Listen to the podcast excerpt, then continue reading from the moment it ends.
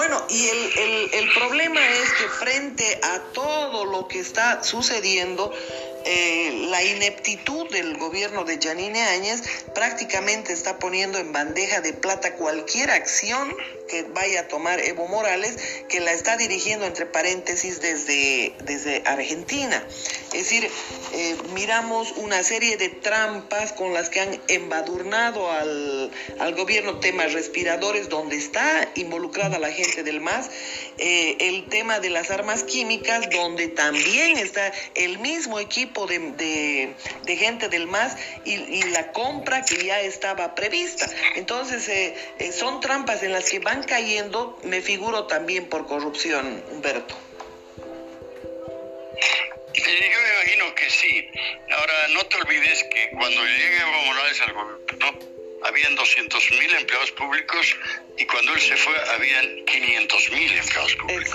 O sea, él aumentó, aumentó 300.000. Y el gobierno de la señora Áñez no ha despedido a, nadie. Creo que la canciller ha anunciado que ha revelado que ella despidió a como 300 masistas eh, de la Cancillería, pero son pues 300.000. Sí, pero no se olvide, no se olvide, eh, Humberto, que Janine Áñez ha, eh, promulgado un decreto donde prohíbe los despidos. Entonces, un poco en la primera etapa de los pactos, ahora se le están revirtiendo. Es lo que le ha pasado a José María Leyes. José María Leyes, para llegar a la alcaldía, ha llegado de la mano del movimiento al socialismo. Y, y, y, por supuesto, ahora, eh, le están dando con todo. Ya transparencia ha metido otro proceso más. Lo, que yo sé, no sé si fueron pactos, pero lo que sé con toda certeza y con buenas fuentes es que eh, quienes llegaron al gobierno junto con la señora Áñez, ¿no? tuvieron la pésima idea de ir a hacer concesiones. O sea, estaban yendo en representación de una revolución triunfante, ¿no? Y, yo creo que les tendrían que haber ido para decirles, bueno, señores parlamentarios masistas elegidos en las elecciones fraudulentas del 14, ahora ya se pueden ir, ¿no? Y si en todo caso, si hay cargos contra ustedes, los vamos a llamar, pero ya se pueden ir.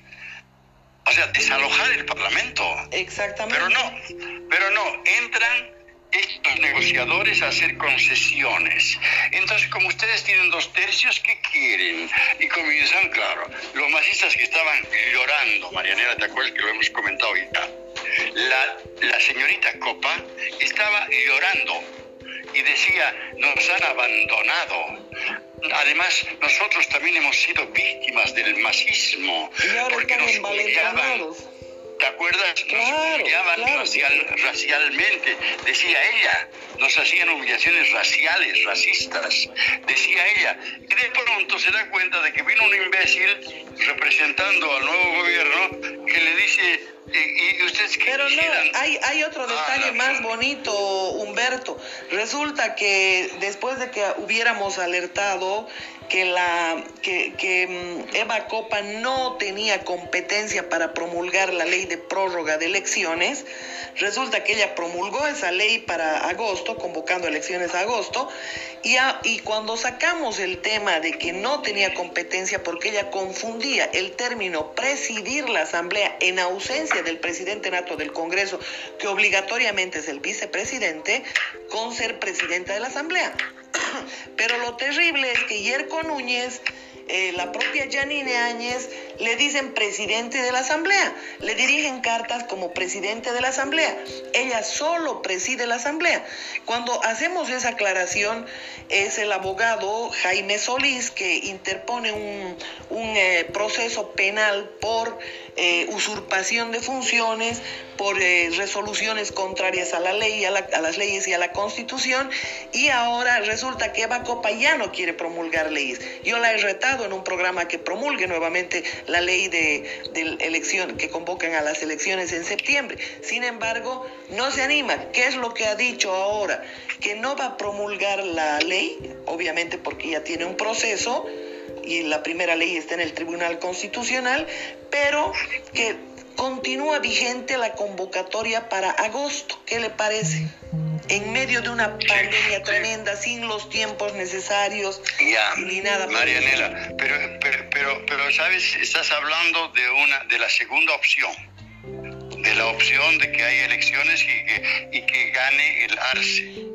En este momento la tensión política que vive el país es por la primera opción, que es el golpe el golpe para derrocar a este gobierno y que entre Evo Morales a la presidencia, no, no Arce. Exactamente. Evo Morales. Eso es lo que tiene en este momento tensa la situación. Ahora, no sé qué estará pasando en las Fuerzas Armadas, no sé si los generales, los nuevos generales llegaron a ascender o no, me parece que no ascendieron ¿no? Eh, no sé, nunca he visto yo militares tan tímidos en Bolivia. Claro, porque parece, pertenecen, pues, son gente de confianza del masismo, lamentablemente la mayoría. Sí, y entonces, ¿qué clase de militares son? Son unos leones herbívoros estos, ¿no? ¿Qué clase de militares son? Van con su, con su uniforme eh, de camuflaje a darle un plazo de 10 días a la señorita Copa, se cumplan los 10 días y, dice, y después se desaparecen los ñatos. ¿Qué pasó? Es decir, ya es una vergüenza los militares bolivianos semejante presupuesto que se emplea en ellos no sirve para nada realmente. Sí, sí, ¿Ah? sí, sí, Es una vergüenza, ¿no? Y, parece que, claro, como el cocalero desde Buenos Aires no quería que ascendieran esos, los que, los que tenían que ascender, ¿no? A generales, entonces han frenado y resulta que se frenó. El otro día yo escuché la noticia que decía del alto mando que iban a ascender en una ceremonia que se iba a realizar en el alto mando de, Miraflores de La Paz. Pues no pasó nada. ¿Por qué? Según me han explicado Marianela, porque la señora Áñez no fue a esa posesión. Ellos querían el respaldo de la presidenta. Por eso es que después se produce el desenlace que todos conocemos de que cambian a la guardia del Palacio de Gobierno, sacan al ejército y ponen a la policía. ¿No? Entonces, esas cosas que, de las que no se comenta, el periodismo boliviano también está muy lindo, pero no, no, no informa de esas cosas, ¿no? Y, estamos así, pero ahora, ahora, la noticia de este momento es que Leonardo Loza dice que en el Chapare hay cubanos. Y esos cubanos seguramente van a entrar en la lucha y esos cubanos seguramente van a entrar a la lucha eh, y a la guerra civil que están anunciando. La COP anuncia que va a convulsionar el país si es que no se eh, convoca elecciones para el 6 de septiembre y, entonces esto, esto, se llama, esto se llama un, golpe de Estado. Y está corriendo mucho dinero, por supuesto. Pero claro, imagínate, se han comprado, para comprar The New York Times Marianela, se necesita por lo menos un millón de dólares. Y eso es lo que ha puesto la transnacional. Con toda certeza, Humberto, realmente la situación está terrible. Voy a una pausa y enseguida estamos nuevamente.